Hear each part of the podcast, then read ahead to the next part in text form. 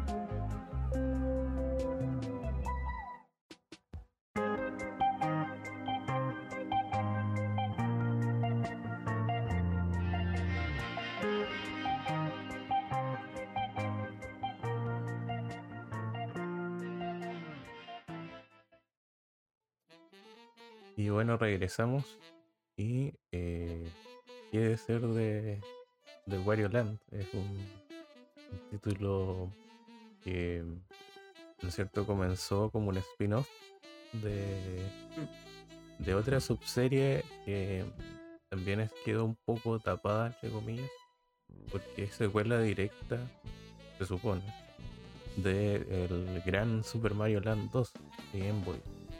Un juego que mm, también recomendamos bastante. Mm. Sobre todo porque es un Mario hecho por. O sea, no está hecho por Miyamoto, así que es distinto. Pero está hecho por un. por. eh, digamos, otro gran director de, de videojuegos, ¿no es cierto? Que era. eh, o sea, en realidad él era el productor, que era Gunpei Yokoi. En el fondo estaba encargado de todo lo que era la Game Boy. Eh, digamos, Super Mario Land salió eh, en 1992 y Wario Land fue lanzado dos años después, con el subtítulo Super Mario Land 3. Aunque si mal no recuerdo, Mario no aparece en ningún lado. y obviamente intentó eh, desmarcarse de lo que era eh, Mario, ¿no es cierto? Porque, o sea, en un sentido de que un par de mecánicas cambian eh, sustancialmente.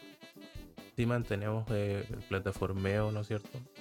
pero eh, una de las principales bases del juego es como jugar con las características más eh, corpulentas de Wario a través de su habilidad insignia que es como una embestida y cosas que veríamos después en Super Mario 64 como esos potazos o culazos, no sé cómo le dirán, para destruir eh, objetos, o sea, o bloques de mm. piedra.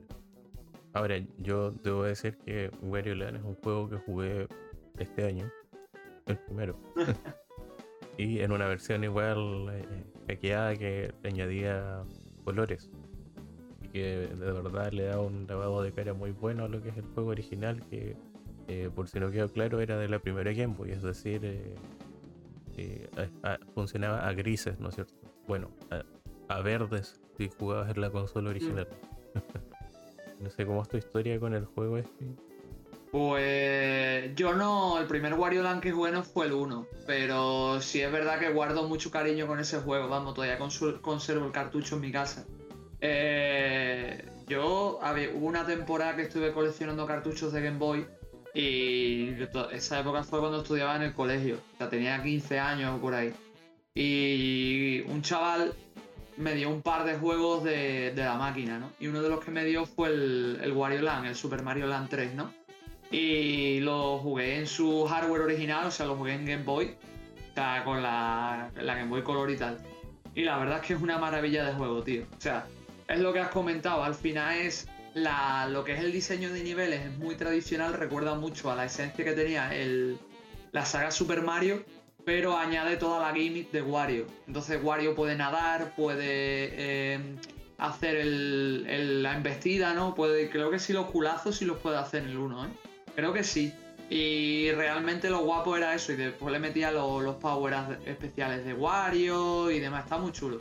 Es un juego que realmente es muy divertido, yo diría que es incluso más simple en cuanto a nivel de dificultad que la saga de Mario incluso.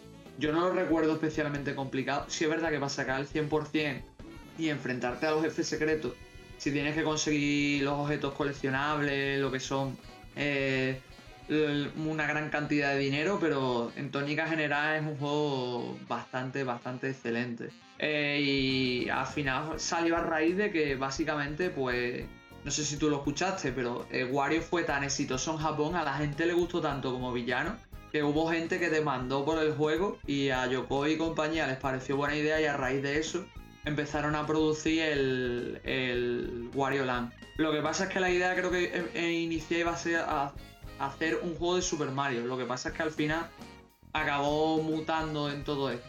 Aún así sigue siendo un juego excelente, todo se ha dicho. Aunque es el único con el de, junto con el de Virtual Boy que mantiene esa estética plataformera clásica, porque realmente ya a partir del Wario Land 2, aunque siga habiendo plataformeo, cambia radicalmente el, sistema de juego. Sí, precisamente el 1 también tenía otra cosa que era este enfoque en dar dinero, ¿no es cierto? Mm. Por sobre otras cosas y de hecho eso influía directamente en los finales que podías conseguir. Pues bueno, lo mismo por lo que se ocurre con la entrega siguiente. Y es interesante igual, eh, digamos, todo ese tema de que tiene varias rutas secretas, ¿no es cierto? Y necesitas ciertos requisitos. A veces tienes que avanzar varios mundos y activar algo para después retroceder y, desbloquear estas rutas. O sea, son casos muy puntuales, pero le da una rejugabilidad, digamos, interesante. Lo otro es que tenías que tener mucha suerte. Eh, al final de los niveles, si no me equivoco, porque ahí podías multiplicar la cantidad de monedas que habías obtenido. Mm. Y era algo crucial si no querías eh, repetir tanto eh, los niveles para conseguir el, final verdadero o el mejor final, entre comillas. Que mm. afecta más que nada en un par de escenas eh, puntuales. Pero también estoy de acuerdo con eso que mencionabas, que o sea, no es un juego para nada complicado, porque en general avanzas de manera bastante simple, el combate es simple, eh, si tienes que resolver alguna situación para avanzar también es bastante lineal en general, y los niveles son cortos, así que mm, por ese lado, más allá de algún jefe que puede exigirte un poco más de habilidad para esquivar o reaccionar, no es un juego complicado per se. De hecho, yo creo que en general la mayoría de los Wario Land eh, no, son complicados de terminar. Lo complicado ya es el tema de eh, sacarle el 100% los finales o el mejor final. Y se te pide eh, recoger varios secretos ocultos en los escenarios y a medida que los juegos van avanzando, esa idea se fue complejizando. O por lo menos mm. es lo que yo detecté porque yo me hice un salto del 1 al 4 y en el y el de Wake es el Shake Dimension, no me equivoco, mm. que eh, digamos eh, le dio un enfoque más centrado en eso que lo que tú decías tú aquí, que es como una mezcla de, varios elementos. Pero ya te digo, tío, es que al final es un estilo muy diferente porque la base de Wario Land se mantiene por lo menos a raíz de los posteriores, pero mm, es evidente que no tiene nada que ver con el de Game Boy o el de Virtual Boy. El de Virtual Boy me gustaría mencionarlo por encima ni que sea, que realmente sigue la misma premisa, lo que es mecánica del original. Lo que pasa es que está adaptado a Virtual Boy. Lo interesante aquí es que se usan las perspectivas. O sea, Wario puede saltar de una perspectiva a otra en ciertos momentos y con ciertos eh, baldosas y objetos. Y la idea es ir superando diversos niveles y encontrar los secretos a través de, ir cambiando de perspectiva, explorando y tal. Este, yo creo que esto me. Si tú lo has jugado Chols, pues podrás estar conmigo, que creo que es incluso más lineal que el, que el primero. Porque el primero tenía fases secretas, tenía un par de jefes opcionales y tenía a la piba esta pirata que era el jefe final del juego, ¿no? Que solo lo podías enfrentar en su fase especial, creo que era si la. si estabas preparado para el final verdadero. Pero aquí como que tienes eh, que recolectar todos los objetos durante las fases y obtener una buena cantidad de dinero, que aquí por ejemplo el dinero te servía para comprarte power ups y comprarte bonificadores y cosas así y, demás, pero había que recolectar lo que eran principalmente los objetos secretos, que eran las llaves, y con esas llaves como que una vez te cargabas al primer boss del final podías desbloquear como el acceso al verdadero. Pero ya os digo, era bastante, bastante lineal. Y también muy interesante el tema de las perspectivas cuando el, cuando el rojo no te quemaba la retina. Porque había fases, especialmente las últimas, que tienes que navegar por plataformas súper pequeñas y se camuflan con el entorno al verse tanto emulado como en la propia máquina, ¿no? Con ese rojo tan intenso. No sé si tú lo jugaste, Chols, ¿qué opinas? O yo qué sé. Bueno, hace un tiempo hablamos de, de este juego. Cierto, ¿verdad? Creo que cuando lo terminaste, yo lo jugué, pero quedé como después del primer jefe. Así que era como un cuarto del juego, entre comillas. O quizás un nivel después del primer jefe. Pero sí. Eh, tiene varias cosas eh, curiosas. Por ejemplo, tienes cierta cantidad de tiempo para terminar los niveles. Mm. Eh, que son como 20 minutos, creo. Y los escenarios igual, claro, el avance por los escenarios es lineal, pero los escenarios son más laberínticos porque tienes que volver generalmente eh, o te puedes saltar cosas y avanzas como a lo loco. Y muchas veces hay como llaves o objetos secretos que están por ahí escondidos. Pero claro, la principal complicación del juego es que eh, ocupa dos colores, el rojo y el negro. Mm y eh, en parte súper llamativo a nivel de animaciones, ¿no es cierto? Es como Wario es muy caricaturesco en ese sentido.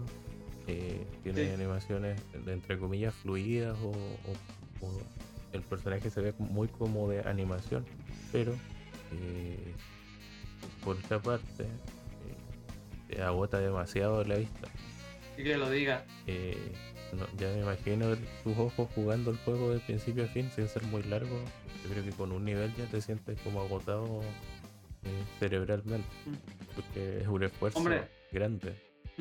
Hombre, ya te digo que el, que el juego al menos cortito, ¿eh? Yo lo jugué en la época que estaba currando, todavía, que curraba bastante, y, y se- es asequible. O sea, yo me lo pasé en un par de noches, ¿eh? Jugando a lo mejor una horita, una horita y media, ¿eh? Así que por lo menos el sufrimiento ocular no es tan grande, ¿eh? No, claro. O sea, igual depende de tus ojos, pero el nivel de daño. Pero al final lo que más llamaba la atención es lo que dices tú, que juega con las capas de profundidad, algo que digamos ahora en los plataformeros es muy usual, ¿no es cierto? Pero que en ese tiempo no era para nada común.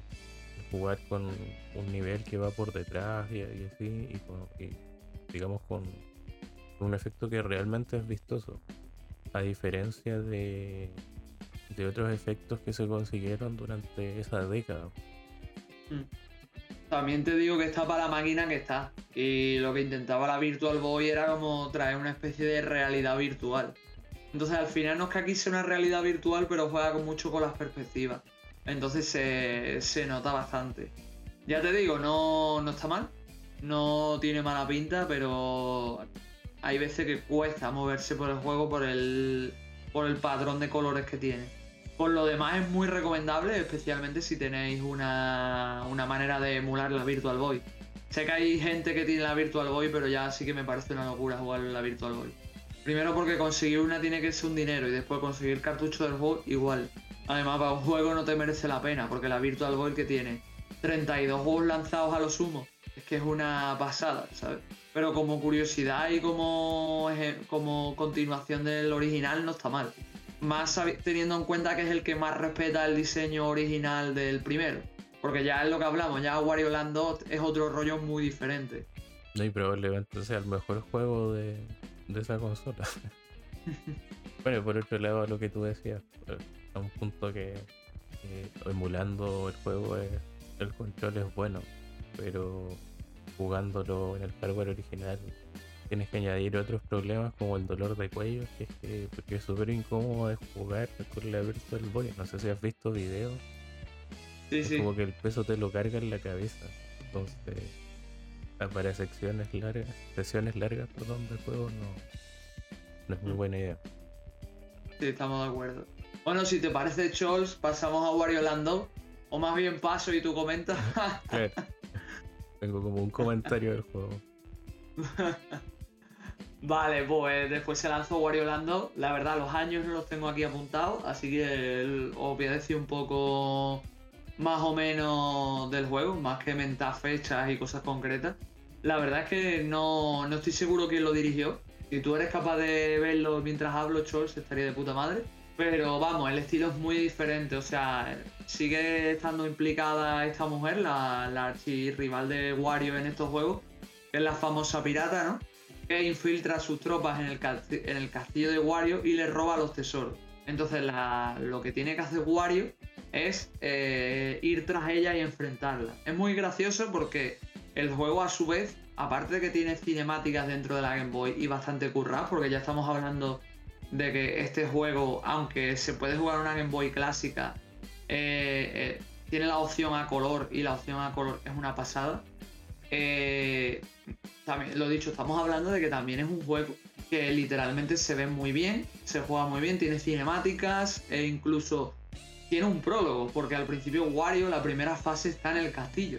Y os acordáis de lo que hemos hablado antes del, del tema de la rejugabilidad y tal. Aquí es vital, o sea, Wario Land 2 tiene tres o cuatro rutas en función de tus decisiones. O sea, desde el primer principio del juego, según por dónde salgas, dónde vayas, lo que hayas recogido, puedes variar en una o dos rutas. Y ya esas dos rutas tienen también bifurcaciones. Y el juego es una pasada, ¿sabes? O sea, eh, pasarte el juego entero porque sigue siendo lineal. También puede ser una hora, dos horas, pero ya lo que es rejugarte, verte todas las rutas, recoger los coleccionables, enfrentarte a todos los enemigos, porque eh, también para enfrentarte a los enemigos de ruta tienes que recoger los tesoros, tienes que explorar, tienes que coger determinados caminos, eh, ya te dan para por lo menos bastante horas de juego. Aparte, Wario en este juego empezaría a moverse y, y actuar como veríamos tanto en Wario Land 3 como en 4. O sea, literalmente es que el esqueleto mecánico de lo que serían los posteriores juegos de Wario está aquí. Wario puede hacer el famoso culazo, puede agarrar enemigos, puede romper bloques con la cabeza sin necesidad de tener un power up, eh, puede deslizarse por cornisas, puede mm, hacer embestidas y cancelarlas también, incluso hacer embestidas con salto. No sé, la verdad es que es una, es una chulada y también como está muy dispuesto el juego, es un juego muy puzzle. Y en ese sentido está, está bastante chulo. Mm, creo que aquí me puede corregir Chols porque no estoy seguro del 100%. Creo que en el Wario Land 2 ya no había barra de salud.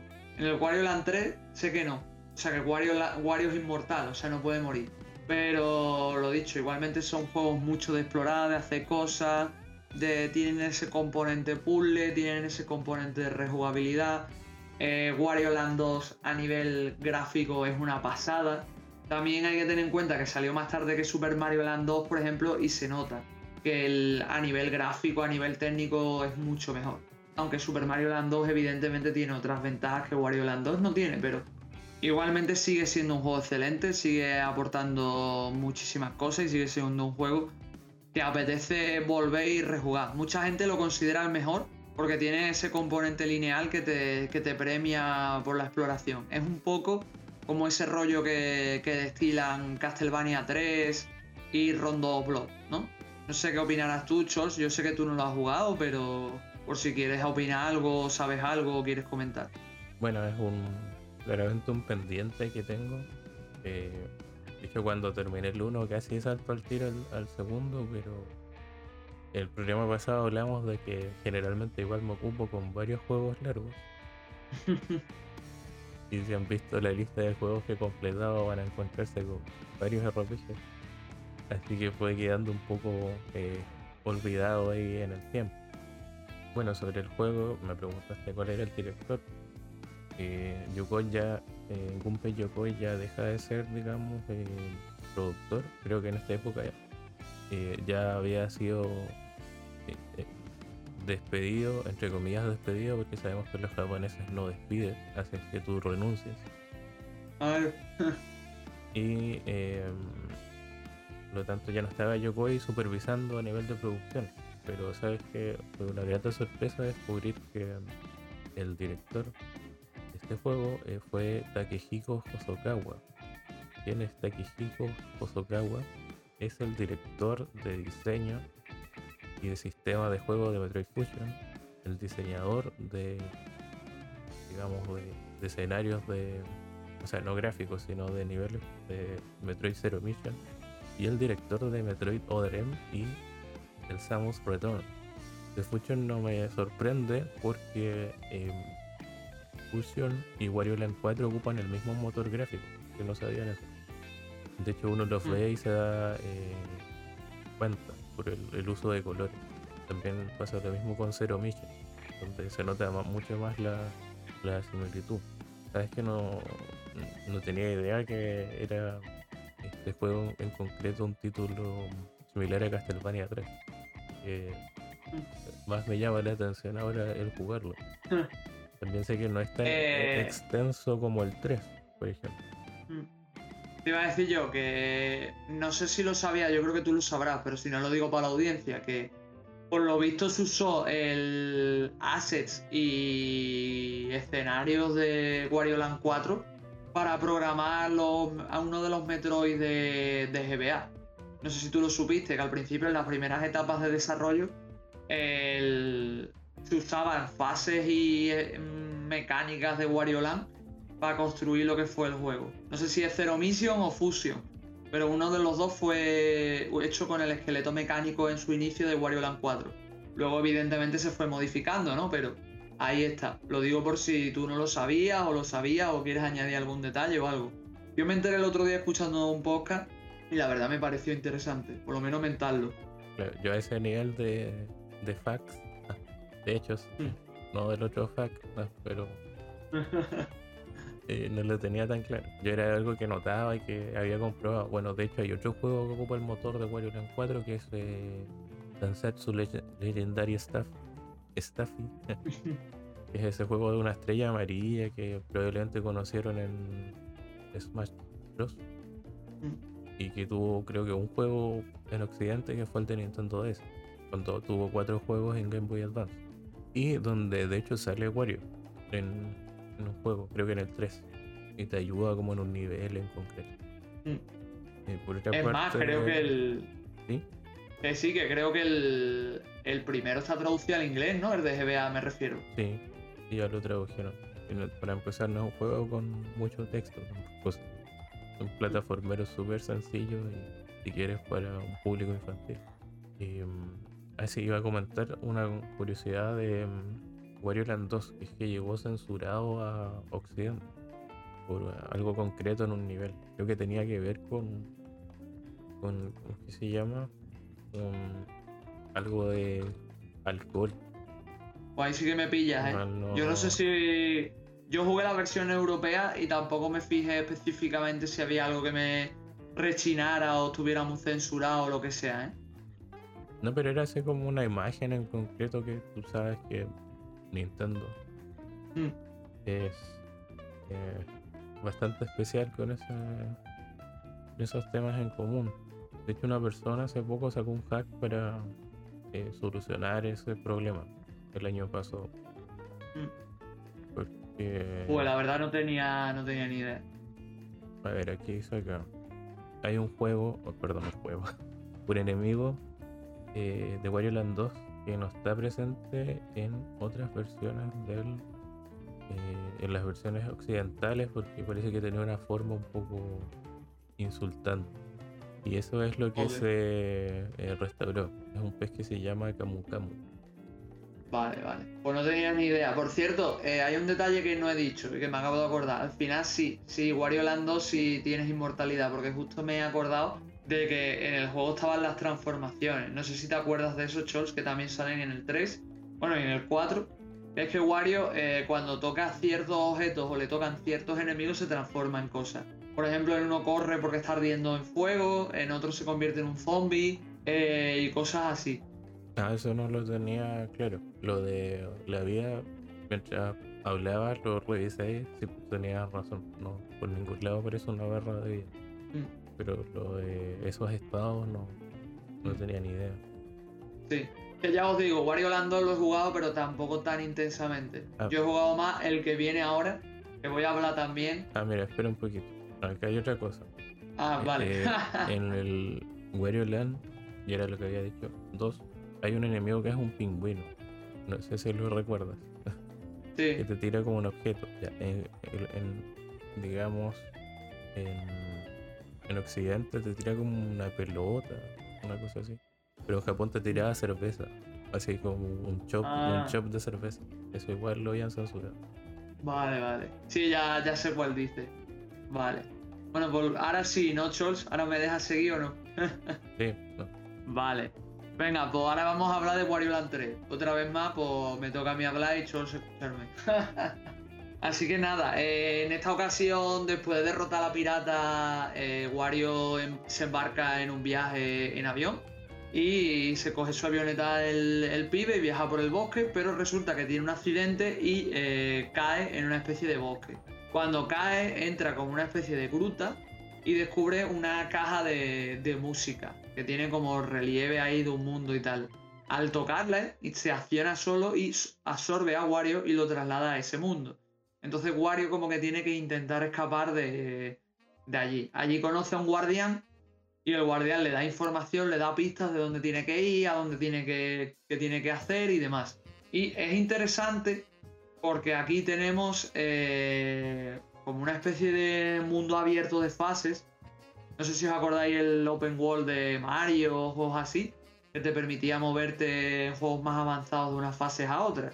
Aquí es igual, lo que pasa que aquí cambia la, la historia. Eh, Wario tiene que ir obteniendo una serie de ítems que le van abriendo fases nuevas y le van dando poderes, porque cuando él llega al, al mundo este nuevo pierde sus poderes, entonces tiene que eh, obtener una serie de cofres y en ellos eh, están varios tesoros que le abren nuevas puertas, están varios ítems que les devuelven sus poderes y también están partes que le permiten obtener eh, un recurso para luego volver, o sea, escapar de ese mundo, ¿no? Entonces es muy interesante porque mucha gente compara este juego con un Metroidvania. La verdad es que yo no sé si sería un Metroidvania per se, pero sí es un juego muy abierto y que te da muchas posibilidades. O sea, cada, cada fase es muy abierta. Tiene aquí el único ítem recolectable son las monedas musicales, que suelen ser, si mal no recuerdo, entre 4 o 5 por nivel.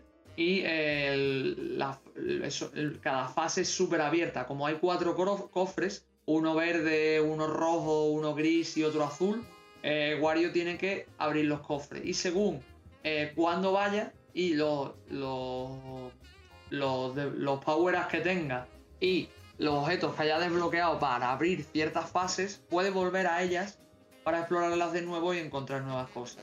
Así, por ejemplo, al principio Wario solo se puede deslizar eh, por las cornisas, pero no puede romper bloques duros y solo puede hacer embestida, pero a medida que avance puede romper bloques duros, puede usar el culazo y cosas así. Entonces conviene, una vez que tenemos los ítems, revisitar determinadas fases para encontrar tesoros y avanzar en la trama. Y así ir poco a poco desbloqueando cosas. Hay un par de minijuegos, especialmente de gol. Hay otro de fútbol, que el de fútbol es más una pelea de jefes, pero bueno, ahí está. Y cositas así ya te digo, muy variado, tiene un montón de mundos con un montón de biomas y demás. Ya eso lo habíamos visto en Wario Land 2, que Wario Land 2 tenía fases míticas como la mansión de Wario, el tren, había una zona helada como la que ha mencionado Chols también previamente con los pingüinos. Eh, había cositas interesantes, pero aquí como que todo más se redobla, hay mucho más jefes, los jefes son muy orgánicos mm, y demás. Y según también el momento en el que vayamos, del juego, pues varía una cosa u otra, porque aquí hay sistema horario y Wario puede ir a las fases de día o de noche. Entonces, hay cofres que solo se pueden encontrar de día, y cofres que solo se pueden encontrar de noche, cosas así. La verdad, bajo mi título personal, mi juego favorito. Yo empecé con este. A mí este juego me lo regalaron cuando yo tenía 6 años y literalmente es que lo he jugado cientos de veces. Ahora me lo tengo que rejugar, pero la verdad es que lo sigo recomendando porque el juego es una pasada. Para mí, mi favorito sin duda. Y no sé si tú quieres aportar algo, Chols. Eh, bueno, un par de cosas en realidad. Una, hablando de, tu infancia, te quería preguntar, no, este, eh, este eh, juego en particular lo conocí en la televisión porque había unos anuncios. Bueno, a nosotros nos llegaba la publicidad como de Estados Unidos de los juegos. No sé si mm. era lo mismo ya en España. Uh, si quieres te respondo o te dejo. Seguir. no, respóndeme. Pues, vale, vale. Eh, si había publicidad de videojuegos. Ciertamente no, no sé cómo es allí. Entonces yo sé que había publicidad aquí traducida. Especialmente en horario infantil. A día de hoy sigue existiendo. Pero era otro rollo. Yo personalmente no lo recuerdo. O sea, yo recuerdo que el Wario Land 3 lo quería jugar no porque lo, lo, viese en ningún anuncio, sino porque mi primo tenía el juego. O sea, yo durante esa época, eh, yo iba mucho a casa de uno de mis primos, que mi primo era como 10 años más mayor que yo. Y él tenía la Game Boy con los Pokémon, con los Mario, con los Wario. Yo recuerdo que fui a su casa y me dejó el Wario y lo estuve jugando y me gustó mucho. Y le estuve dando la tabarra a mi madre, así que al final me compró el Wario, ¿sabes? Así también como jugué al Pokémon Oro y a ciertos juegos más. La verdad. O sea, mm, yo a ese, a ese familiar mío le debo mucho, aunque ahora sea el, hombre más pijo que conozco del mundo y ya no juegue videojuegos ni para atrás. En esa época era un puto fricazo y si no hubiera sido un puto fricazo y me hubiera explicado a mí y me hubiera enseñado tantos videojuegos, yo a día de hoy no conocería ni Wario Land, ni Devil May Cry, ni ciertas obras, ¿sabes? Entonces, en cierta, en cierta manera, se lo agradezco mucho. Y nada, tío, y eso, yo compré el, me compraron el Wario Land 3, todavía tengo el cartucho, es más, tengo dos cartuchos, porque el primo este que os menciono, después me dio su colección de cartuchos de Game Boy y tengo dos Wario Land 3 en mi casa, dos cartuchos, pero uno no funciona. pero bueno, eh, ahí los tengo todavía, ¿sabes? Y la verdad es que es una maravilla. Por suerte o, por desgracia no lo tengo ni, ni la caja ni tengo el manual. Pero bueno, eso es lo típico que le pasa a los chavales en la infancia, que la caja y el manual a tomar por culo. os contaré alguno que no sepáis. Interesante historia, a mí me pasaba con un poco con Super Nintendo. Y yo tenía como dos juegos y iba con un primo que tenía 10 o 12. Entonces ahí a veces me prestaban o cambiaban y cosas. Y estoy hablando como en el 2000, así. Pues, no suena no es tan lejano como para... Es que yo el Wario Land 3, cuando me lo compré yo? Yo me lo compré en el 2000, creo que fue, me lo compré por ahí. Eh, es que me compré el Wario, ese año me compraron dos juegos, que fue el Mario Land y luego un Pokémon. No sé si ese año coincidió que me compraron el Pokémon Oro y el Wario Land 3. Creo que fue por ahí. Debe ser, el Oro justo había salido en Europa el 2000 también. Claro. O 2001. Vamos, ya, ya te digo que no jugué ese año, no recuerdo que me comprase más juegos, me compraron esos dos y ya está. Pero rebobinando harto tiempo atrás, eh, estás hablando de que veía este comercial en Cartoon Network, si no me equivoco, eh, mm. del Wario. Y me llamaba la atención porque se veía muy bien, porque ya era un juego eh, realizado para el Game Boy Color, que para quien no sepa es el doble de potente que una Game Boy normal pero solo los títulos exclusivos de la consola aprovechan esta potencia. Porque si lo juegas en blanco y negro, eh, o sea, si lo adaptabas para las dos Game Boy, tenías que no podías ocupar todos esos recursos. O algunos juegos tenían funciones extra por lo mismo. Un poco con la compatibilidad de los juegos de Game Boy Color en Game Boy Advance, que igual podía eh, desbloquear ciertas cosas. En el caso insignia, yo creo que era el Chanté de, de Game Boy Color. Pero Siempre me acuerdo de que salía Wario en su Cadillac. Y yo, oh, qué bacán. Así, alucinando. Y quiero jugar eso. Y, yo ahí jugando, eh, no sé, los Mario de Super Nintendo. Es que me estoy acordando justo que has dicho eso, que me acuerdo que en los Oracle, en el Age y el Season también metían eso, que si tú tenías, tú enchufabas una Game Boy Advance al, juego te desbloqueaba cosas nuevas. Sí, era, digamos, eh, una función, digamos, no tan común, generalmente la aprovechó más Nintendo. Bueno, de ahí por mencionar algún caso que no tiene mucho que ver, es que este es un juego que se llama eh, Star Ocean Blue Sphere de Game Boy, de Game Boy, pero en realidad la idea era jugarlo en Game Boy Color, pero si tú lo juegas en la Game Boy original, hay un cuarto extra que no aparece nunca en la versión a color. es como el caso invertido. Y bueno, quiere decir igual de Wario Land 3, aparte de, de mis sueños de, de niño. que eh, es el, como tú mencionabas, tiene una estructura muy distinta a los juegos anteriores y digamos, yo creo que bastante diferente a lo que vendría después también.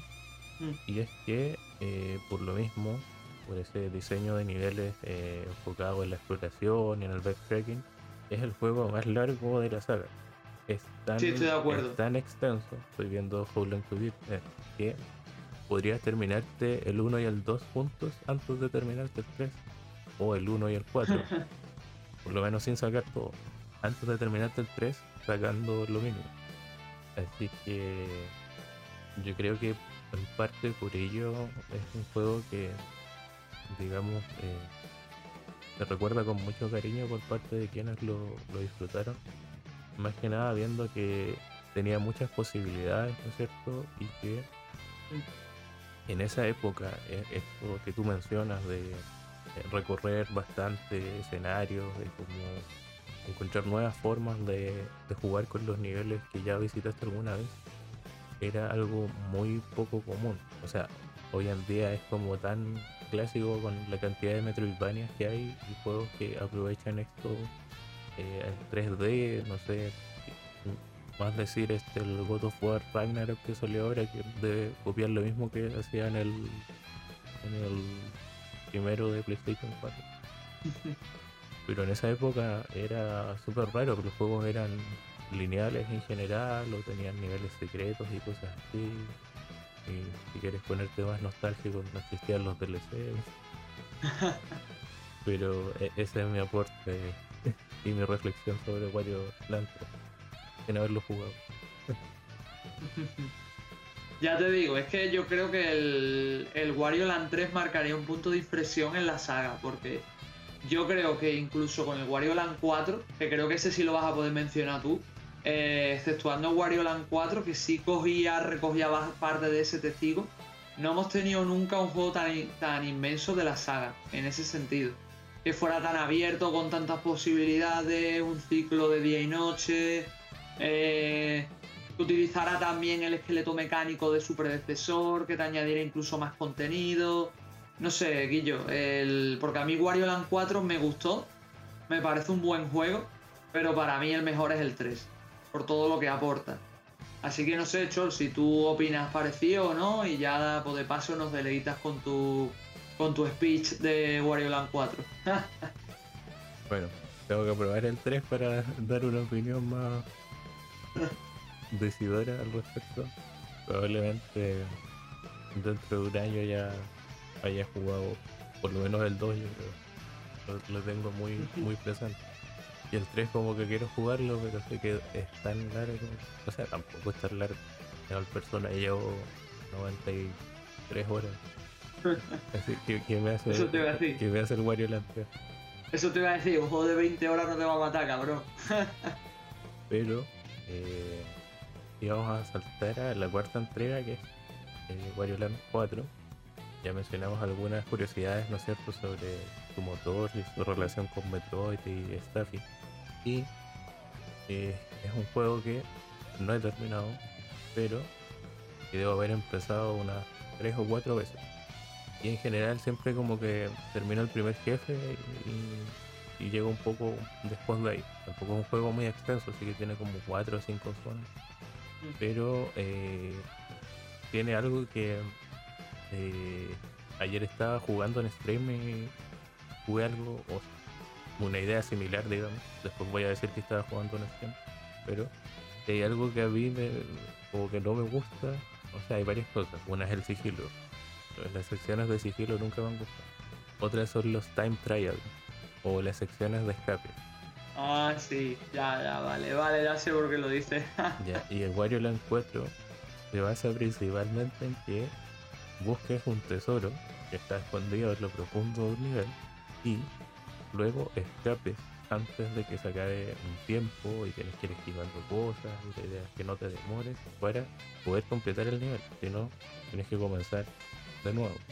Y como ya entendieron eso, no me gusta de nada. Tampoco lo veo tan mal. O sea, a nivel de diseño está muy bien y todo, el cómo reaprovechan el trayecto que ya hiciste de nuevo sería como backtracking, entre comillas, pero no es lo mismo que me entendí por el 3, por ejemplo. Y también tiene como varios eh, secretos que tienes que ir, eh, digamos, consiguiendo para conseguir el final verdadero del juego también. Sí. Eh, por lo demás es un juego muy llamativo en lo visual. Como dijimos, marcó tendencia con ese esquema de paletas como medias azuladas, oscuras, ¿no es cierto? Me, con, me marque de sombras, que como mencioné, igual se ve en Metroid Zero Mission. Y eh, yo creo que es uno de los clásicos de, Game Boy Advance. Yo siempre, cada vez que podido emular una Game Boy Advance, juego por alguna razón el Wario Land 4. Y en alguna ocasión creo que pude jugarlo en hardware real. Tengo un primo que tiene como 3 Game Boy Advance tiene la normal, la SP y la micro. Así que de momento eso es lo que puedo hablar de, de Wario Land 4. Vale, yo la verdad es que este sí, sí me arrepiento porque lo vendí. La verdad, yo vendí el Wario, el Wario Land 4, me arrepiento muchísimo. La verdad. Y es un buen juego, ¿eh? O sea, no es mi Wario Land favorito, pero es muy buen juego. Yo también me lo he pasado un montonazo de veces a lo largo de mi vida, entonces más o menos sé de qué va la vaina. Eh, como bien tú apuntabas, tienes que conseguir partes de como un, tesoro para formar como especie de medallones y cosas así. Y luego tienes que capturar un bicho que es como un fantasma con un nariz de llave. Y lo tienes que llevar al, cacharro para que te abra el portal y te, vayas para atrás. La verdad es que no tengo quejas del, del sistema que tiene de escape porque es el hecho de que en verdad es muy interesante, las fases son muy... Eh, tiene fases muy verticales y fases muy amplias donde eh, tienes varias maneras de moverte, varias maneras de utilizar el, territorio, ¿no? Y siempre, aunque parezca que haya algo cerrado, siempre puedes aprovecharlo para moverte. Me estoy acordando, no sé si tú la jugaste, la fase del hotel. Es como te metes en un hotel y el hotel tiene como un viaje de planta y al principio tienes como que eh, bajar las plantas y luego subirlas. Y luego a partir de subirlas tienes que coger al bicho y volverte para atrás. Lo que pasa es que en vez de hacer todo el camino de vuelta, saben como unos atajos que antes no estaban abiertos por bloque. Entonces es interesante porque si bien las primeras fases son muy simples, luego te metes ese rollo, ¿no? De, recorrer toda la fase para atrás, eh, moverte, aprovechar los, obstáculos y tal. Y está, está interesante. Lo dicho, no es mi Wario favorito, porque este hace una mezcla entre el 2 y el 3. Eh, pone pocas fases, las fases que pone sí es verdad que son muy abiertas y aprovechan mucho eh, los poderes de Wario, que en este juego los tiene todos desbloqueados desde el principio, aparte de uno nuevo que es el cabezazo, ¿no? Pero eso, después, aunque son fases muy abiertas y para explotar mucho las capacidades de Wario, eh, siguen siendo fases lineales. Son menos y es lo que hemos hablado, que lo que prima es recoger las partes del tesoro y algún coleccionable y luego volver.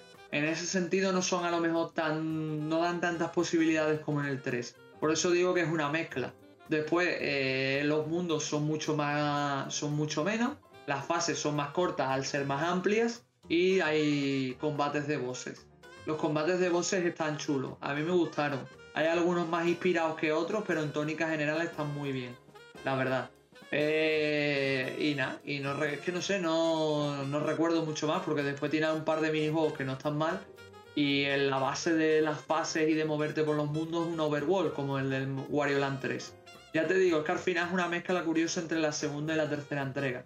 Pero la segunda tenía eso de que, de que te movías y según lo que decidías, lo que recogías y a dónde te movías, cambiaban algunas cosas y en el 3 era más abierto con la posibilidad de rejugar y explorar los escenarios y aquí son más fases lineales pero más abiertas con una, parte secreta que varía o no en función de si has recogido o no todos los coleccionables.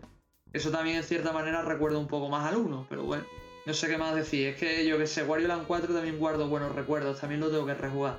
Especialmente me gusta mucho eso, la fase de la jungla, la fase de Arabia, la primera fase de Arabia, el hotel, me acuerdo, son fases muy míticas. Esas fases las he jugado miles de veces. Ya te digo, tío. O sea, es un juego maravilloso. No tan bueno como el, 3, el 2 y el 3 para mí, pero oye, que sigue estando bien. No, sobre lo que mencionabas, eh, lo del hotel, me... no, te lo digo con certeza, pero tengo la idea de haberlo experimentado. Así que probablemente sí jugué ese nivel. Mm. Bueno, qué decir, aquí Supongo que tomo el mando yo, ¿no es cierto? Porque todavía queda un título eh, de la saga, por lo menos eh, del estilo de, lo que es este Wario Land, ¿no es cierto? Con el nombre Wario Land, que es el último Wario Land eh, lanzado, ¿no es cierto? El Shake It, ¿no? El Shake It, ¿sí? O el Shake Dimension, creo que el tema es que salió para Nintendo Wii, que no dedujeron porque era el Shake. y más que nada eh, es un juego bastante curioso en qué sentido. Bueno, es un juego de Wii, así que obviamente de alguna forma ocupa el gimmick que tenía la consola. Y esto es que precisamente lo de Shake, que eh, hay varias cosas que tú vas a hacer, eh, acciones agitando el control. Por ejemplo, cuando agarras a los enemigos los puedes sacar dinero agitando así como el control para que vayan saltando las monedas y lo mismo ocurre con ciertos mecanismos y, algunos tesoros. Eh, Wario Shake Dimension, si no recuerdo mal la historia, es que eh, estaba observando un tesoro cuando es este un poco como el 3. Termina dentro de uno de esos objetos extraños que tiene en su colección y donde de nuevo se va a enfrentar a la capitana eh, Pero mm. esta vez el estilo gráfico es mm, bastante bonito, por decir algo poco, porque es como una serie de animación. Visualmente es un juego muy sólido. Yo creo que mm, de lo mejor que podemos ver en la Wii en, dos dimensiones. Porque no es el shading, es como animación así pura y dura. Incluso tiene pequeñas escenas anime, e, entre comillas en algunas partes del juego. La idea es de nuevo ir recolectando cierta cantidad de dinero para eh, ir desbloqueando el avance hacia nuevos niveles. Tampoco lo terminé. Eh, hace tiempo que no tengo mi Wii. Emularla no es como una opción en general por eh, obvios temas. Pero si tuviera que hacer una queja con respecto al juego, que ese peso visual tiene, digamos, un un precio. ¿Te imaginas cuál es? No sé, el rendimiento puede ser. Que no, ya te digo, yo conozco el, juego de capturas, nunca lo he visto en movimiento. no es. No es que el rendimiento sea malo, pero el juego es lento. Se siente muy lento de, de jugar. Como que con tanta animación y tanto recurso visual no es como fluido. Mm. Como mucho más pausado. O sea, por una parte como que si sientes que Wario es corpulento y lento, pero en general eh, yo creo que es un juego que merece bastante un, un remaster. Yo lo lanzaría en Wii, o sea, en, Wii, en Switch. Lo único que hay que cambiar un poco es este la acción digital que podría asignarse, asignarse algún botón. Y ya, eh, o incluso con los Joy-Con, pensándolo bien.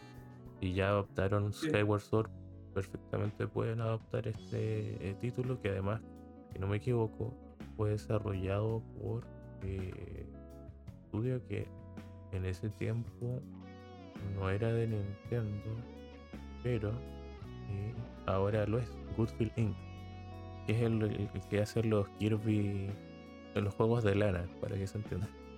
El Kirby y, el Yoshi, y el Yoshi de cartón, los juegos como de temática de material. Mm. Y que yo creo que es, un juego que se puede pulir todavía y, estar mucho más conseguido. Y que también recomiendo si tienen una Wii, porque hay pocos plataformeros 2D tan decentes, digamos, en Wii, saliendo de los Marios y cosas así. O el Rayman. Y la verdad es que, salvo ese detalle que mencioné, es un juego eh, bastante competente. Además tiene un estilo yo creo que es más como entre el 1 y el 2 en, cómo funciona y se desarrolla. Igual tienes todas las habilidades comunes de, de Wario que mencionaste del 2 por lo menos. Eh, yo la verdad no, ya lo que te he dicho, yo no lo he jugado. La verdad, yo no lo he jugado. En... Es que lo tengo pendiente. A ver si lo juego, la verdad. Eh, la gaming me parece graciosa de agitar el mando. Y la verdad, Scholz, el único apunte que te quiero decir, porque la verdad es lo que te he dicho, que yo he visto, lo he visto en imágenes, he visto un poco análisis y tal, pero no, no lo he jugado. Lo único que te quiero decir es que tengo miedo de que lo adapten. Porque sinceramente adaptaron Skyward Sword a Switch y fue bastante desastroso. ¿eh? La versión de mando Pro no es una opción porque el juego se mueve fatal y solo se puede jugar con los Joy-Con y los Joy-Con no tienen la misma precisión que un mando de Wii con el Motion Plus. ¿eh? Yo por lo que he estado leyendo se nota bastante. ¿eh? Y ya te digo, el Mario Galaxy no funciona mal en Switch, pero en Wii va mucho mejor. Entonces por eso tengo miedo de que de a ver cómo con demonios adaptan el, el, el Wario Land, si es que lo adaptan a, Switch, ¿eh? Qué pena escuchar eso. Bueno, igual como te decía, en Wario Land eh, no demasiado. Porque no ocupas como el... No es como que tengas que apuntar hasta donde recuerdo o no demasiado, sino que lo único que tienes que hacer es agitar el agitar el mando.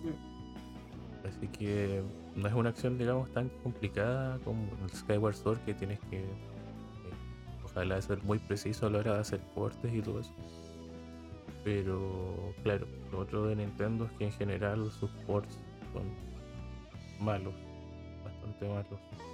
Salvo cuando lo tratan como un remake o un remaster más elaborado y tienen como. Y en el fondo era porque tenían el material original ahí, lo único que hicieron fue como eh, portar los assets y pulirlos a nivel visual. Sí, es que justo te iba a decir el Xenoblade, que el Xenoblade 1 es el mayor ejemplo de lo que estás diciendo. Literalmente es el mismo juego, pero con unas cuantas mejoras y sobre y especialmente en lo visual. Entonces es una locura, ¿eh? Pero ya te digo, es que eso, eh, yo diría que es la honrosa excepción, es de los pocos remaster que he probado en Switch que de verdad te merece la pena. Es como si jugaras a otro juego. Pero yo diría que es la única excepción de remaster bien hecho, ¿eh? Y también es de un juego de Wii.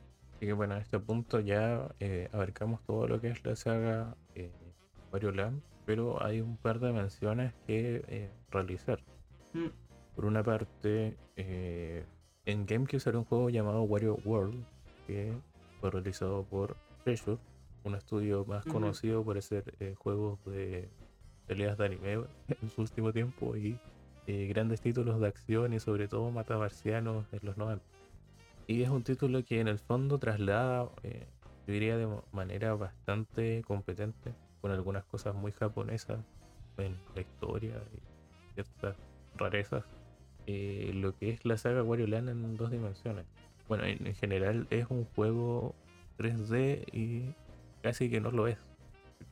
tienes como la profundidad, pero los niveles igual son como en 2D, eh, con profundidad. Es como que, para explicarlo, sería como el Super Mario 3D Land. Eh, sientes que está dibujado como un nivel en dos dimensiones, pero tienes la profundidad de un nivel en, en tres dimensiones.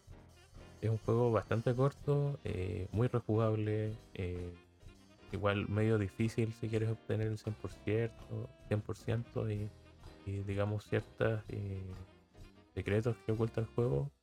Y el único detalle es que es bastante discreto en lo visual para hacer un e-game. Me habías comentado que habías jugado Wario World. Sí, la verdad es que Wario World, lo del gráfico sí se lo vo- voy a justificar. Pero no sé si te acuerdas que es por el hecho de que fue de los primeros juegos del lanzami- de lanzamiento de la GameCube. Creo que fue este y el Luigi's Mansion de los primeros que salieron. Entonces se nota un huevo cómo está, cómo está desplegado. En lo demás no tengo mucho más nada que añadir. Es que es eso. Eh, Wario otra vez se mete en uno de sus tesoros y bueno, se mete como en un mundo de, de tesoros y tal y tiene como que recuperarlos. Y para eso tiene que salvar a los especies de pibes, estos gnomos que a mí me recordaron los de Rayman. Como que los tiene que salvar y tal, y por eso te tienes que meter en los niveles y salvar todos los posibles y todas las vainas, porque luego Wario se tiene que enfrentar como uno de sus tesoros y derrocarlo. No está mal, está entretenido, es variado, tiene diversas fases, pero es lo que tú dices, es un juego muy que recuerda mucho a Wario Land 1, a Wario Land 2, y tampoco te diría Wario Land 2, me, me recuerda más al primero, porque es lo que tú dices, son fases 2D puras, eh, literalmente eh, la verticalidad que hay simplemente es para obtener eh, recursos, por así decirlo, coleccionables y poco más. Después Wario tiene sus habilidades, pero la mayoría del tiempo se basa en más en plataformeo, en saber qué usar y cómo, en moverte un poco y después en recolectar ciertos objetos y poco más. También no lo hemos dicho, que no lo he dicho yo, pero a partir de Wario Land 4 ya hay salud. Entonces, tanto en Wario Land 4 como en el Shake It, como en este, hay barra ya de salud. Y la verdad es que si mal no recuerdo, aquí creo que se podía ampliar con las cebollas, con los trozos de cebolla completos o algo por el estilo. No está mal, está gracioso, está entretenido, pero no es el gran juego de Wario, ¿sabes? Yo veo que está bien. Y también fue un buen lanzamiento para, para la época de GameCube. Porque literalmente creo que vendió unos cuantos millones y estuvo en pack incluso con la máquina, junto con el Pokémon Colosseum, el Luigi's Mansion y demás. Y fue bastante, bastante bien recibido. Sin duda una curiosidad que igual un, un juego que digamos que es un poco olvidado en los tiempos. Bueno, la. GameCube también sufre de eso, ¿no es cierto? No sé yo qué decirte. Porque ahora estás viviendo una segunda vida de muchísima gente que la está coleccionando otra vez. ¿eh? Lo que pasa es que el Wario World no es que sea uno de los típi- típicos títulos más demandados del sistema. No, claro, hay muchas otras cosas que la gente prioriza sobre, no sé, puede estar el Star Fox Adventure, por dar un ejemplo. Mm, yo te diría más tirando por el, por ejemplo, el Wind Waker, el, el- los Pokémon y cosas Ah, así. claro, esos son, bueno, de hecho estuvieron esa línea de económica, el Sunshine, Luigi Mansion, el Wind Waker, Cierto. Twilight Princess. Bueno, no, Twilight Princess no. Ese juego de los más cotizados de GameCube. ¿eh? Ah, claro, ese lo alcanzó porque fue final. Yo Claro, creo si dijera la, si dijera la línea económica de Wii, te lo compro, porque el Twilight sí tuvo la línea económica de Wii. Pero en GameCube no, porque sacó muy pocas unidades. Y tiene el Link Canon porque ahí sí es zurdo. y bueno, queda un titulito que, que mencionar de lo que es Wario, que es eh, Wario Master of the Geese, debe ser. Y eh, particularmente porque eres como un ladrón así de guante blanco a lo. ¿Cómo se llama este de anime? Bueno, sería Arcer Lupin, por dar un ejemplo. Sí. O sea, muy entre comillas, donde tienes que hacer eh, pequeños golpes y robar eh, cosas en distintos niveles. Creo que empezaba como en un crucero, si no me equivoco. Y te transformas como. Sí. Tienes una transformación tipo superhéroe también. Tiene un estilo visual bien curioso. A mí no me gustó casi nada. No sé cuál es tu caso. Pues yo odio ese juego, ¿eh? lo tuve comprado, lo tuve comprado, lo vendí. También me arrepiento porque a mí Wario me gusta mucho. Puede que algún título suyo me parezca malo, pero en tónica general son títulos que me gustan y que sea conservar. Y este, el Master of US, la verdad es que es horrendo, pero es horrendo porque tiene control táctil. O sea, el juego prioriza mucho, es un Metroidvania, eh, donde priorizas mucho el uso de los diferentes disfraces de Wario, que son como los power-ups. Entonces tienes que irlos encontrando y una vez que los encuentras, eh, moverte con ellos por las diferentes fases para obtener los tesoros y demás. Porque si vas lineal de principio a fin, te pasas el juego, pero es como todo, te, pa- te pasas el juego y te queda como la mitad del juego por jugar, ¿sabes? Entonces como que hay mucho contenido que te pierdes, muchos secretos, hay un par de finales también que se desbloquean si obtienes todos los trajes y haces todo lo- la recolección y demás. Pero vamos, después lo que os digo, un Metroidvania por fase, las fases sí son más cerradas y donde prima el uso de los trajes. Lo que pasa es que toda la acción de Wario se realiza táctil y es asquerosísimo, por lo menos para mí. Porque para el, mínimo de los ataques tienes que usar la pantalla táctil para cambiar a Wario de traje también, o utilizar ciertas maniobras y hacer un plataforma 2D eh, totalmente táctil, a mí se me, se, se me echa para atrás, ¿eh? la verdad. O sea, podrían haber hecho ni que sea como el, el Shake It, que el Shake It, vale que tienes la dinámica esa de, agitar el mando, pero después puedes usar el, mando de Wii como si fuera un mando de NES para jugar y, se juega bastante cómodo. O por lo menos eso es lo que tengo entendido. Pero aquí no, aquí es que todo requiere la gimmick de la DS y la verdad es que yo un plataformas así no lo hubiera metido. Es como le pasa al, al Ninja Gaiden de DS, que es un juego que, exceptuando para moverte, que te mueves con el panel de control o con los botones, según si eres diestro o zurdo, el resto de acciones las haces con la pantalla táctil. Y yo eso tampoco lo hubiera hecho para ese tipo de juego, ¿eh? Pero bueno, esa es, mi opinión. Quizá a otra persona sí le guste más. Pero vamos, yo no consigo verle la, el brillo. Vamos, yo lo, lo pasé, lo pasé entero en su época, con 15 años por ahí me lo terminé, con 15 o 16. eh, lo jugué, vi los créditos, dije que me he dejado la mitad del juego, pues intenté otra fase con otras cosas, me aburrí tela y dije, mira, voy a estar hasta los cojones, cogí y chapé el juego. Y ahí se quedó. No. O sea, tú sufriste más claramente con el juego. Es que yo soy muy fan de Wario, tío, y, y si ya que me vas a poner un puto juego de Wario, por lo menos que tenga uno- una calidad, ¿sabes? Y que no haga ciertas cosas raras. No sé, es como si te, te pongo a jugar a un juego de estrategia con un mando. Poder se puede jugar, pero vas a jugar peor. ¿Sabes? Que si juegas con un, teclado y un ratón. Si voy a jugar un plataforma 2D o un Metroidvania, prefiero jugarlo con un mando. O con algo eh, que ni que sea simule un mando. Hay unas teclas, hay unos botones, no con una pantalla táctil para todos, ¿sabes? Mm, Exactamente. Es que eso corta bastante digamos, el ritmo de juego, sobre todo la pantalla táctil. Por ejemplo, en un ejemplo rápido, el Epic Mickey, eh, ¿cómo se llama? Bueno, el de 3DS. Sí. Ese juego, ya, ti- tienes controles eh, tradicionales para mover. El tema es que a cada momento tienes que hacer dos cosas. O dibujar figuras para alcanzar plataformas o destruirlas para cruzar a través de ellas. Pero es una cosa así que en un minuto lo haces dos veces, por lo menos. Y un escenario te tomará 10 minutos. Hazte una idea de cuánto te demoras solo en dibujar algo. Te, te corta tanto el ritmo de juego que casi no te dan ganas de jugarlo. Por suerte el juego dura como dos horas, yo creo. Yo qué sé, es que para eso juego ese juego en otras plataformas, que creo que salió en más aparte de la 3DS. No, no, ese juego es exclusivo de la 3DS. Entonces, ¿cuáles eran? Que salieron en otras. Que salió el Epic El Mickey en Epic más Mickey plataformas. salió en Wii y el 2 fue multiplataforma. Pero el de 3DS es como un spin-off que intenta emular el Castle of Illusion. De hecho, vuelve a aparecer la misma antagonista. pero lo mezcla con elementos de eh, Epic Mickey.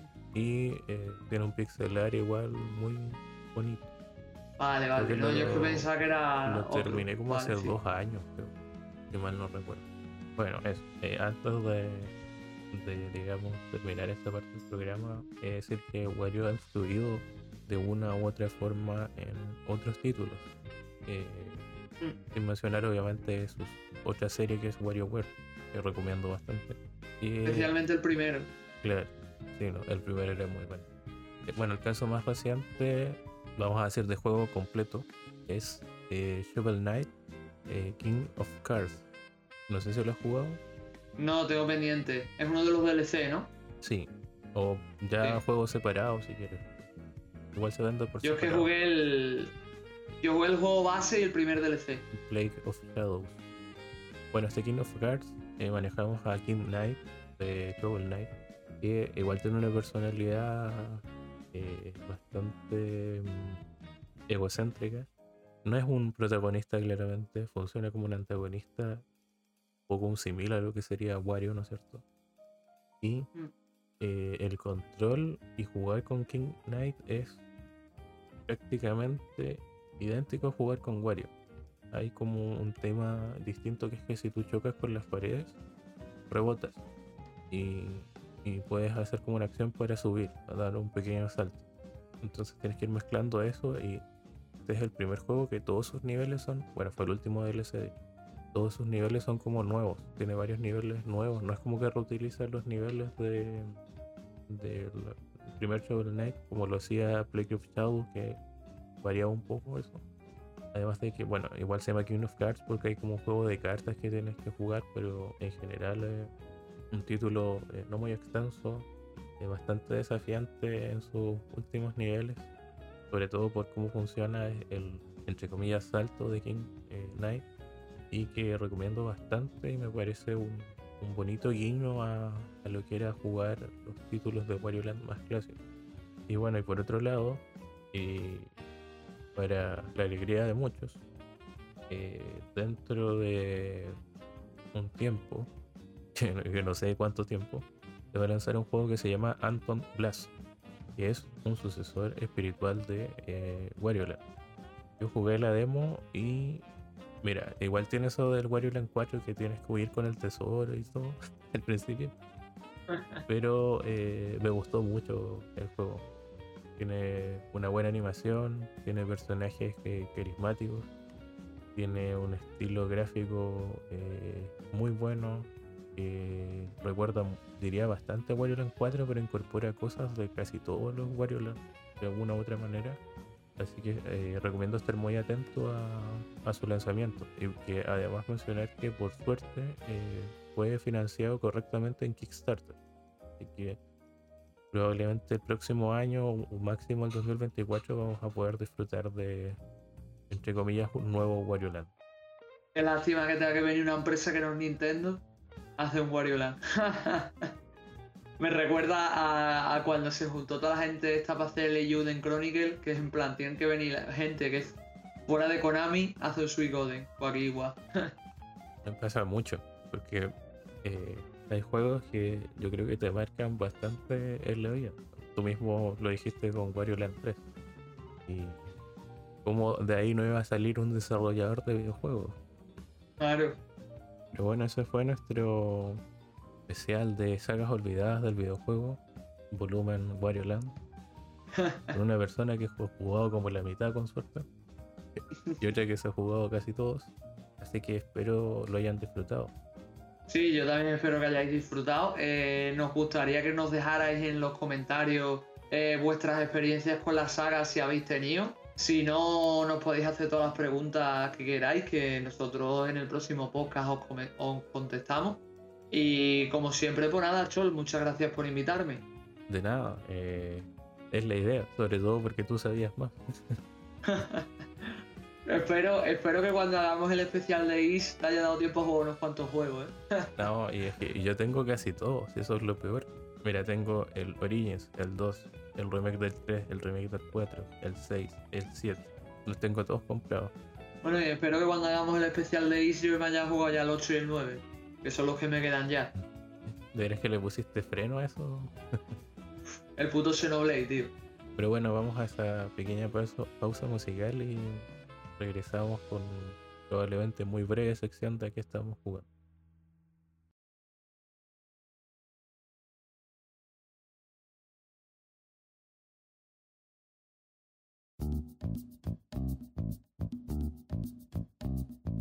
y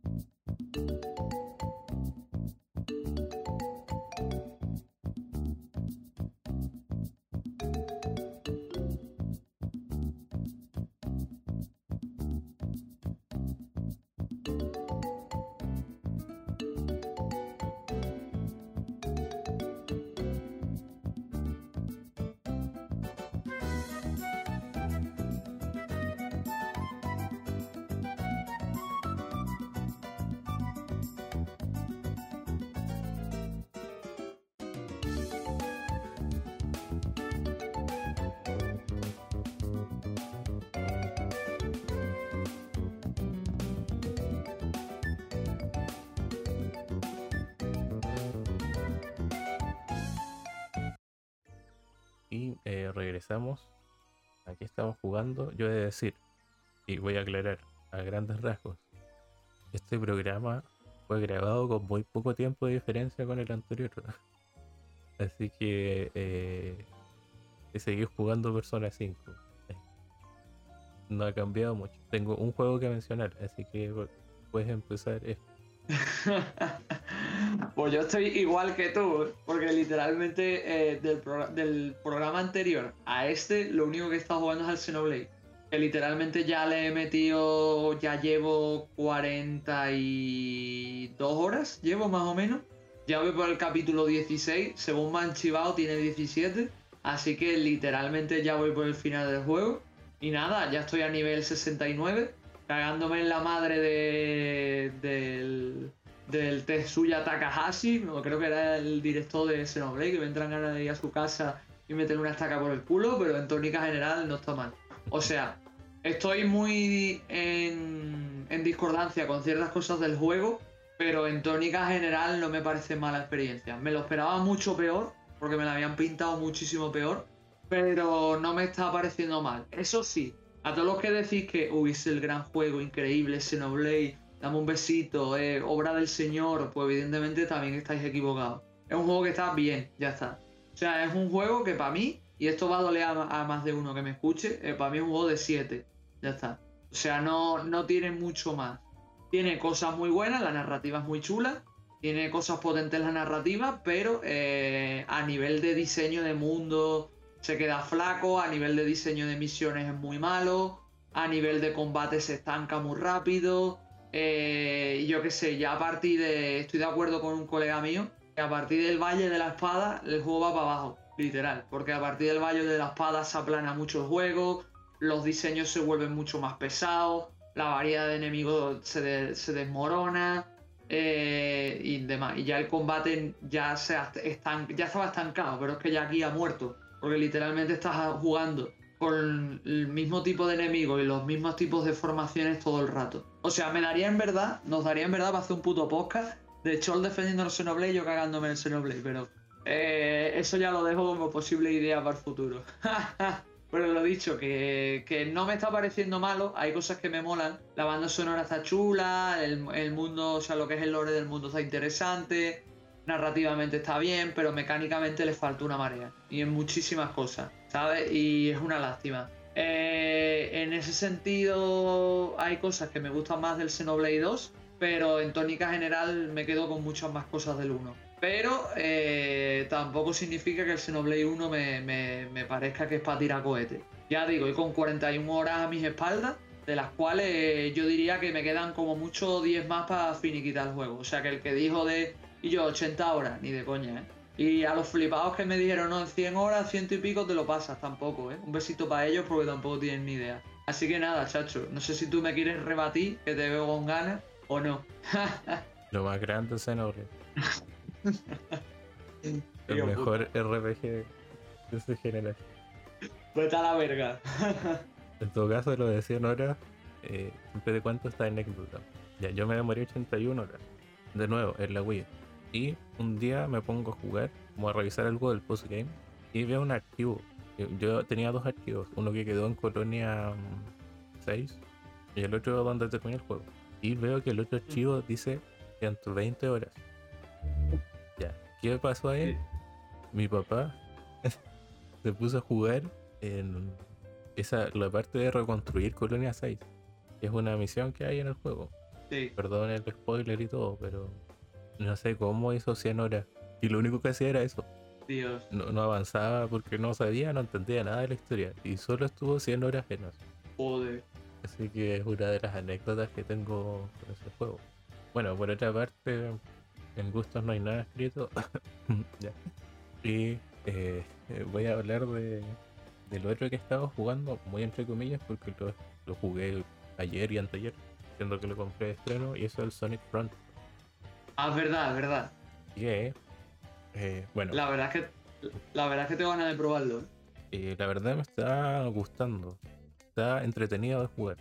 No es el gran juego, claramente, pero es un Sonic bastante bueno sin ser un Sonic porque es de mundo abierto, es algo nuevo. De verdad es algo nuevo, se siente distinto. Lo que más odio es la música porque no suena a Sonic. Ni siquiera en los niveles que son como 2D. Y lo otro es que cosas, no sé, como que a veces si me equivoco en un salto en un juego de mundo abierto, muero. Porque me salgo de los límites muy fácilmente de la isla. O a veces me, si camino un poco de más, eh, muero. Y morir en el juego te manda un checkpoint automático. Y a veces pierdes progreso así. Porque tampoco sé cómo funciona muy bien eso de los checkpoints. Pero lo demás es un juego muy bonito en lo visual. Yo lo estoy jugando en PC a 60 FPS, calidad alta Master Race. Eh, y tiene varias cosas como que hacer dentro de su mundo, digamos, abierto, que es que pequeñas pruebas como de plataformeo, velocidad, exploración, etcétera, etcétera. Más los niveles eh, cibernéticos que son como niveles más clásicos eh, donde en el fondo te piden completar los niveles lo más rápido posible, con la mayor cantidad de rings y obteniendo todos los sellos rojos. Y eso te da llaves para avanzar en, la historia, o sea, para desbloquear las esmeraldas del caos. En ese sentido, el diseño está bastante interesante. Ayer me perdí bastante rato. Tiene un bug fatal, no, un glitch muy explotable, perdón, o un bug. es que tienes una habilidad donde esa donde trazas eh, tulas o sea, la idea es hacer círculos. Hay gente más creativa, claramente. La cosa es que eh, cuando tú haces eso te da rings. Pero viendo un video de, bueno, leyendas y videojuegos, descubrí que ah.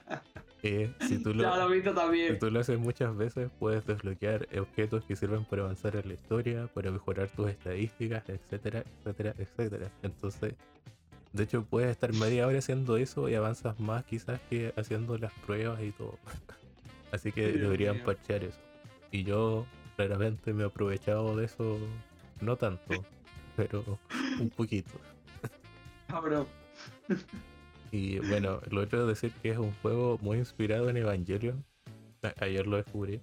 En un punto dije, hoy podría ser como Evangelion. Bueno, ayer tuve un combate con un jefe de, un mundo entero y dije, oh, esto es Evangelion. Así que si les gusta Evangelion, jueguen Sonic Frontier.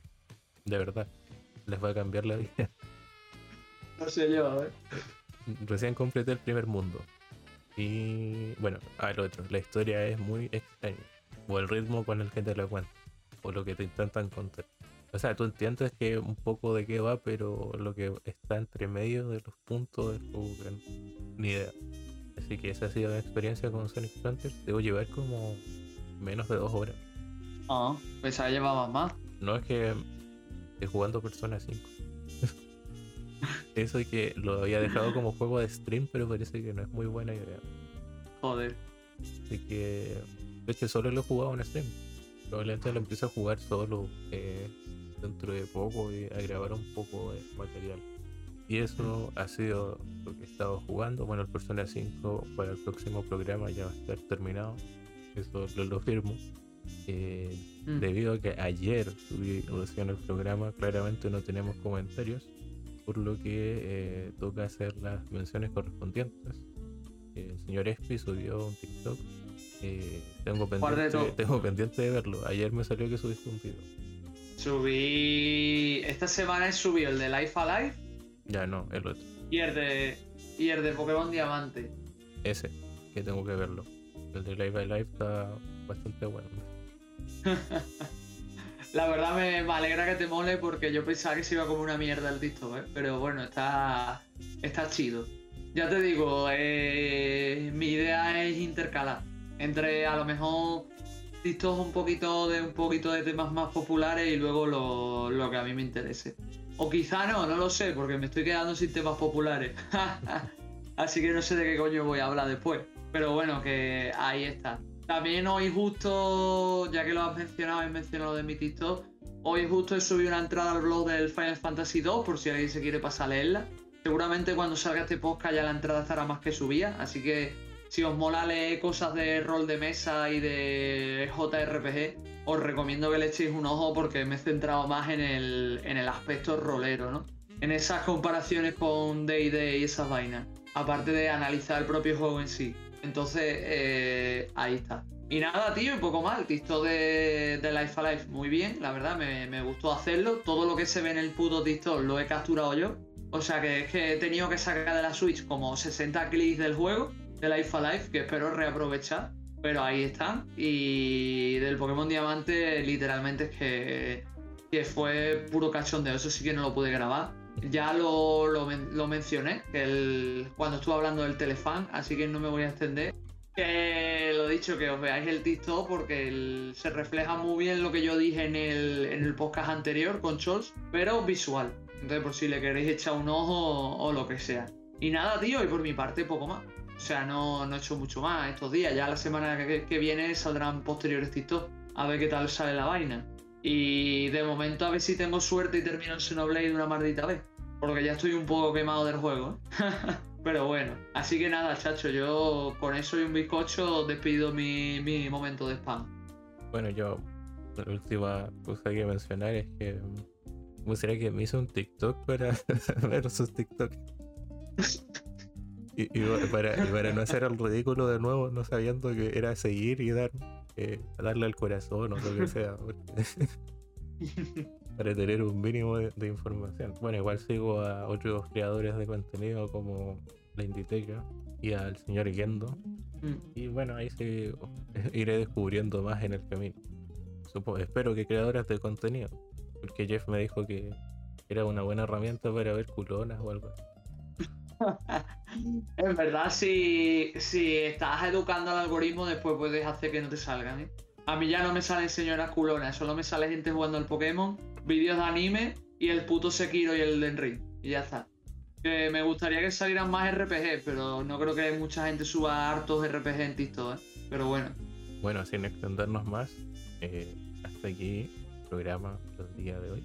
Un gusto como siempre haber compartido micrófonos El gusto es mío.